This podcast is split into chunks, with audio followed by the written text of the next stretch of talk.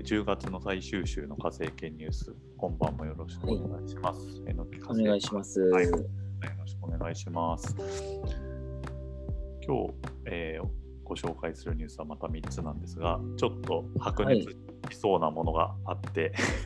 ちょっええと個人的には不安な始まりです。よろしくお願いします。まあ、あのーはい、なんとコントロールしますので大丈夫です。はい。よろしくお願いします。はい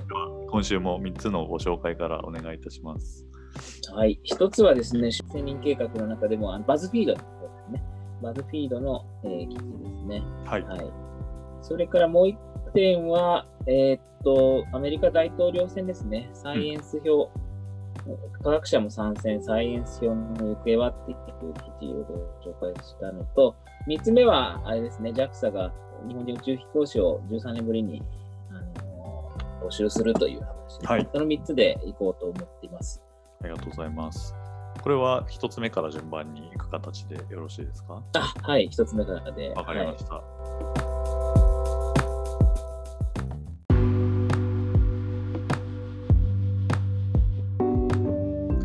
ー、とバズフィードの記事で、えー、と1000人計画を取り上げた、かなりこうあのこの記事、力が入っていて、経緯が詳しくまとまっているなっていう、まず印象なんですけど、はい。ちょっとそもそも、ぼ僕自身はあのこのニュースが話題になるまで1000人計画ってちゃんと分かってなかったんですけど、これどういうことなんでしょう、そうですね、あの2008年ぐらいから始まった中国の、まあ、呼び戻し政策ですね、ウミガメ政策ってよく言われてましたけども、まあ、あの中国は結局人材流出国だった長らく、アメリカなんかにたくさん行っていたんですけど、それを呼び戻そうっていう動きが、まあ、90年代ぐらいからいろいろあって、その一つとして千人計画っていうのがあって、まあ、おおおむね中国人で、えーアメリカなどに行った人を呼び戻して、まあ、自国で働いてもらおうという、そういったプログラムですね。その中に、まあ、若手研究者や外国人も、まあ、少しいると。まあ、少しっても結構いるんですけども、そういった計画なんですけども、まあ、そのウミガメ計画って言われてたのの一つで、そういう計画っていうのは実はいっぱいあって、中国いろいろやってるんですけども、そのうちの一つ、千人計画がですね、ちょっと近年コンフリクトを各国で起こしているということなんですね。で、おおむねどういうことが起きてるかっていうと、まあ、千人計画に参加しますと、まあ、表明した中国人、あるいは外国人もいるんですけど、研究者の人たちが、えっ、と、その中国、中国人とかですけども、あの、千人計画に参加したことを表明しないで、で、えっ、と、うんあのアメリカの研究機関なんかに在籍をしていて、はい。でで給給料の二重取りをしたみたいなね、うんうんそういったようなことをやったのと、うんもう一つは特許ですね。うん特許を、あの中国で申請しさせようとしたっていう、そういうことで、まあ、要は知財を盗んでるんじゃないかという疑惑があって、アメリカなんかでは逮捕逮捕者が出たと。逮捕者まで。えーえーという、まあ、プログラムで、いわくつきのプログラムではあります。はいただですね、これがね、飛び火してに、日本学術会議の問題と絡んでですね、うんこの間お話しした。はい。で、中国に渡った日本人研究者がバッシングに今あっているというね、はいまあ、そういったような厳しい状況に今あります。はい、少しツイッターで千人計画などを検索すると、まあ、その売国度っていうちょっと怖い言葉が飛び交っていたり、すごく科学者が敵視されている雰囲気をひしひしと感じました。はい。そうですね。あの、私も、まあ、非常に、その千人計画絡みの記事を紹介すると、やっぱり売国度って言葉が飛んできてですね、ツイッター上で、ちょっとあ危ない雰囲気があって、えーっと、まあ、なぜ、なぜこうなったかっていうと、まあ、いろいろね、あの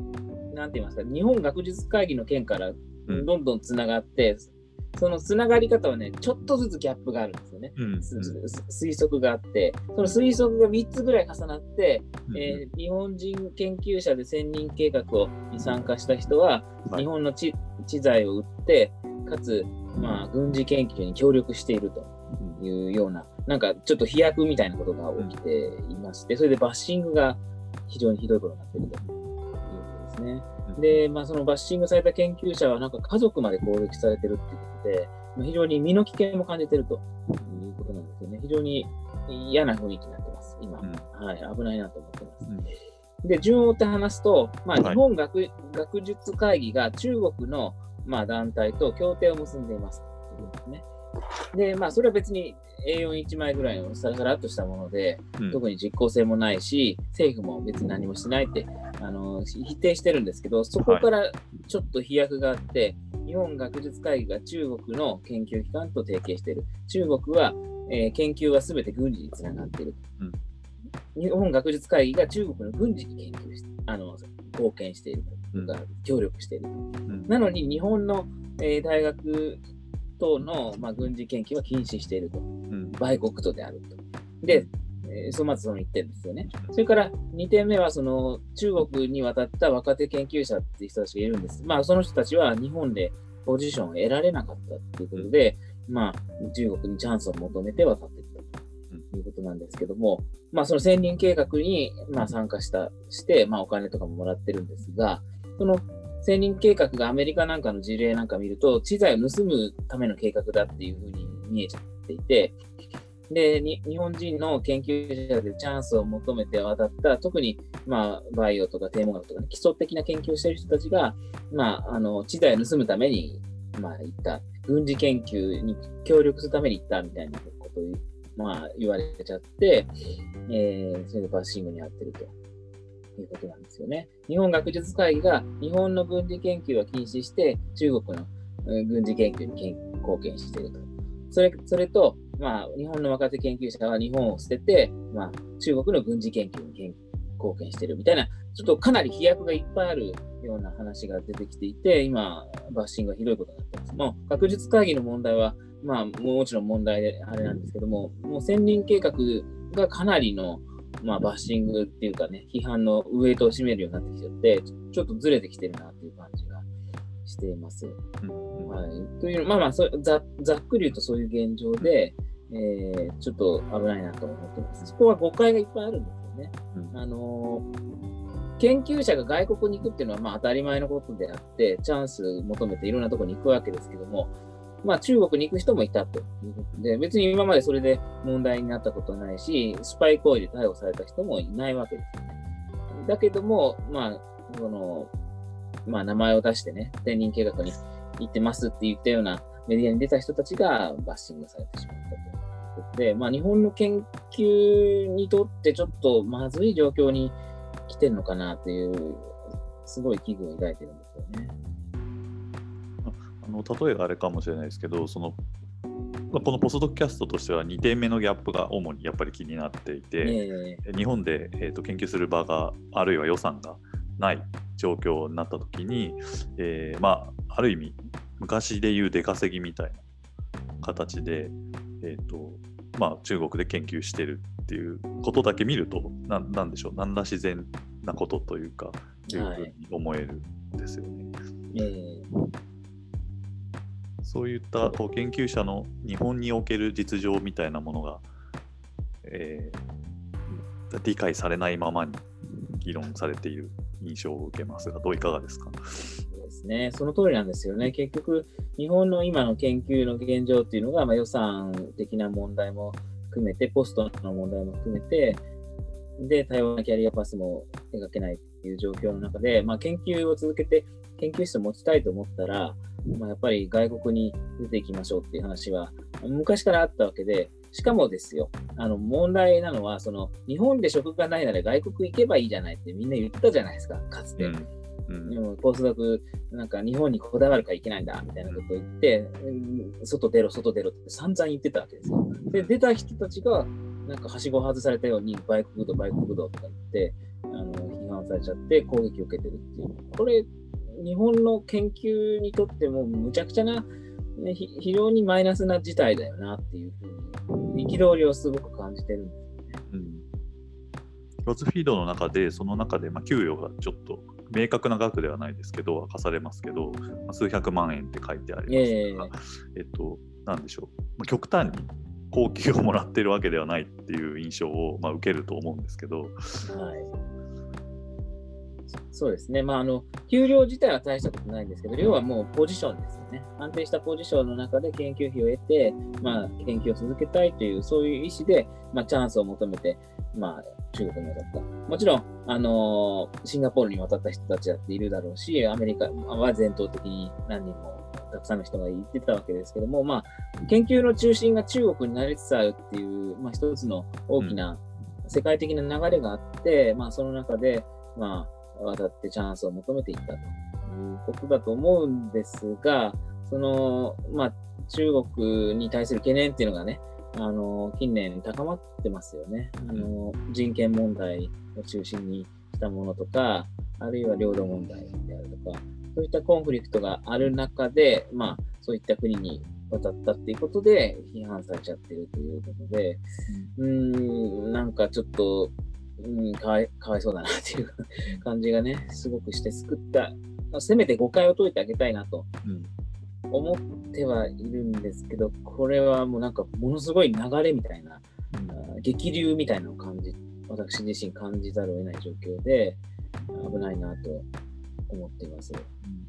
あの1つ目のギャップに戻って、えっと、少しだけ、もう少しだけお話伺いたいんですけど、その中国の研究はすべてすべからく軍事研究につながっている。だから、まあ、その中国で基礎研究に貢献するっていうのは、軍事研究に、えー、こう加担しているのと同じことだっていう論理だって、先ほどおっしゃったと思うんですけど、ここにも誤解は潜んでいるような気がするんですが、そこはいかがですか、はい、そうですね。まず、中国の研究が、まあ、軍事研究すべてつながっているっていうか、まあ、デュアルユースですよねい。いわゆる言うところのデュアルユースで、まあ、いろんな民事産業とかそういうのも、まあ、あの兵器の開発にま活用されているっていうことだとは思うんですけども、まあ、あのそれはまあそうなんだろうなとは思いますけども、ただそこにギャップはいろいろありますよね。その民軍事産業に全て関わるかって言ったら、それは関わる分野と関わらない分野がいろいろあるわけで、あの、なんかひっくるめて基礎研究とかそういうのまで軍事ですって言われちゃったらもうどうしようもないですよね。その、いろんな分野で特に先端技術みたいなものですよね。科学というよりはむしろテクノロジーの問題で、まあ、日本の企業のあの技術者さんですよね。あの、日本がリストラした技術者さんが韓国や中国に渡って、そこで、まあ、研究をしたそういう成果が軍事に使われるっていう可能性はもちろんあると思うので、まあ、それをそれで警戒しなきゃいけないんですが、ただ、まあそ、そういう切り分けをしないまま、天文学でも軍事です。分子生物学でも軍事ですっていう風になっちゃったんですよね。なんか、すごく雑な議論が進んでいるなという感じがしますね。うん千人計画に、まあ、仮にこう参加している人とそうじゃない中国で研究している人っていうのもおそらくもちろんいるわけで、そこの区別であったり、えー、なんでしょう問題をもっと細かく見ていかなければならないっていうことなんでしょうか？そうですね。まあ、その中国への警戒っていうのは、まあ、アメリカも警戒してるわけですし、オーストラリアとかが最近、中国とのコンフリクトがちょっと高まっていて、警戒が強まってるっていうのはありますよね。だから警戒するのはいいんですけども、ただアメリカも結構したたかで、うん、その警戒はするんだけど、中国人研究者があのアメリカの科学を支えてるっていうものもあるから、その悪い人だけ取り除きますみたいなこと言ってるんですよね。うん、で、まあ、それでいい、いい中国人はどんどん来てください。悪い中国人はこちらで罰罰しますみたいな、ね、使い分けしてるんですよ。ところが日本のなんか、あの論調っていうのは、中国全部悪いみたいな感じで、禁止だとか、ほとんど鎖国というか、あの尊王攘夷みたいになっちゃったんですよね。なんかそこら辺が、なんか表面だけアメリカとかを真似しちゃってて、それはなんか国益的にもマイナスなんじゃないのかなっていう、非常に、あの残念な思いがしますよね。ありがとうございます。そのアメリカの2つ目の話題に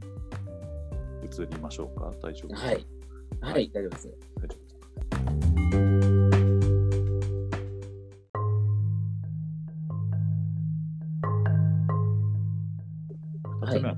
経新聞の記事ですね。記事としては日経新聞の記事で、はい、えー、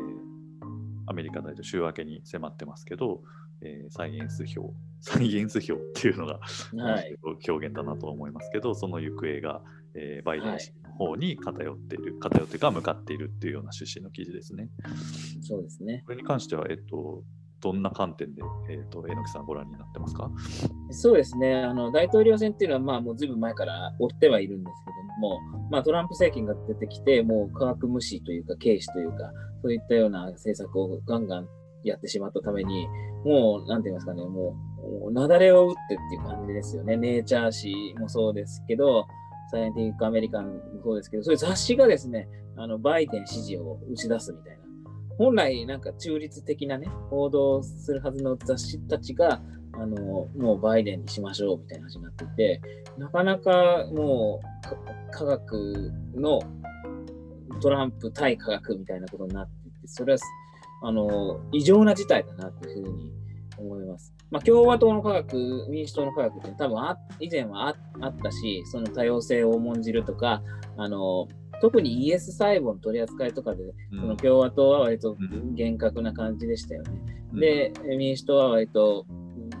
いけいけどんどんみたいなところがあって、そういう違いはあったんだけど、それは議論して、まあ、どっちがいい悪いとは、あのいう判定はそういう雑誌たちはしてないわけですね、紹介はするけど。でも今回の場合ももうそそんなところじゃないと。もうトランプだったらもう科学滅びますみたいな話になって、えーまあ、一斉に反対を表明をしているという、この異常事態ですよね。うん、なかなかこれはあの今まで経験したことない、まあ、アメリカにおける科学の危機みたいなのが今見えてるのかなという感じがして、ちょっと注目しているところですね。うんうんこの記事の中でもあったかもしれないですが、研究者コミュニティのアメリカの研究者コミュニティの動きとしてはどういう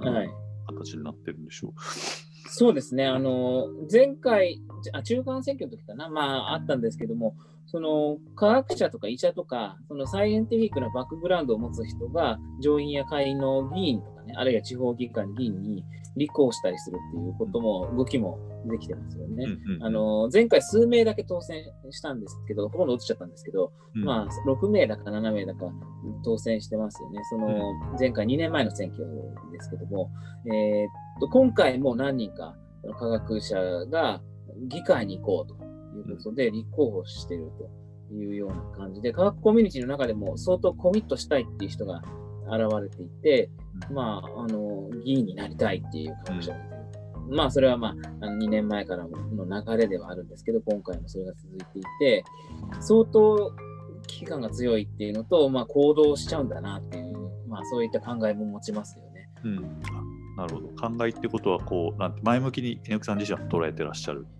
そうですね、基本前向きですね。その日本だと、なんか科学と社会の関係、日本学術会議もそうですけど、なんかどうもあのちょっと距離が空いていて、その間をつなごうとする試みっていうのはなかなか出てこないんですけども、そのまあ、日本でも科学者議員って、まあ、何人かいたのはいたんですけども、決してそのプロ科学っていうかね、あのなんていうのプロあの科学応援団っていう形でなってるわけじゃなくて、別の要因で議員になってる人たちが多いので、その科学をなんとかしたいと思って立候補しましたみたいな人は今まであんまりいないですよね。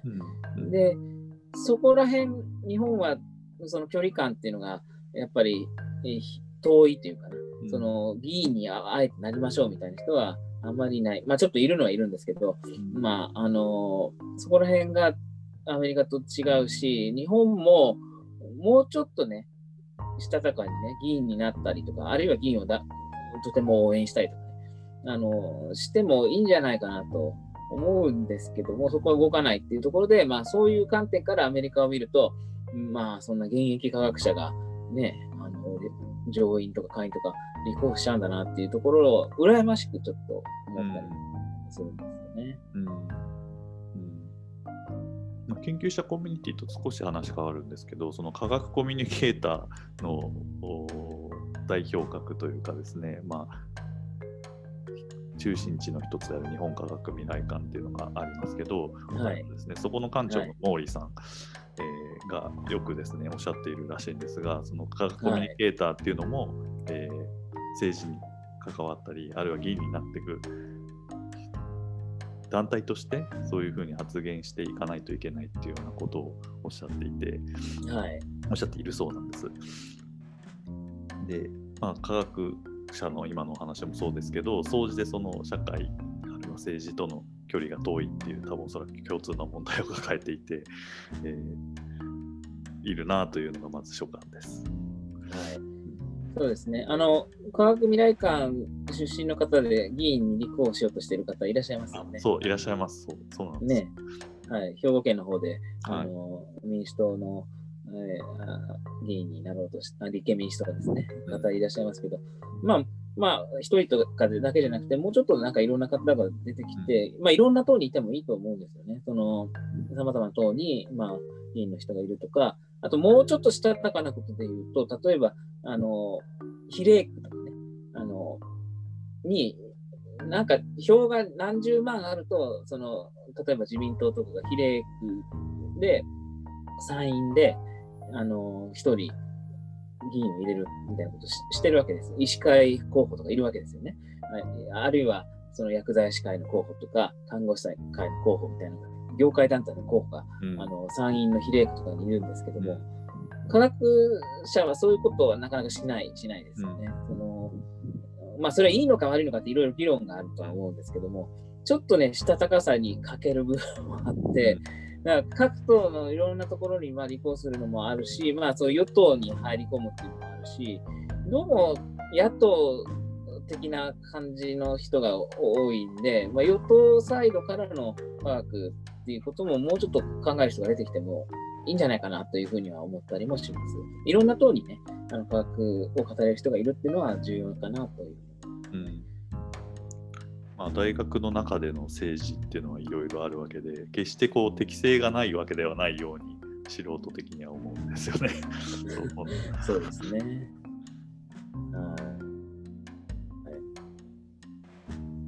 えーと、選挙に関しては週明け注目という話題に、ね、はい、行きましょう。そうですね、11月3日でしたっけ？はい、はい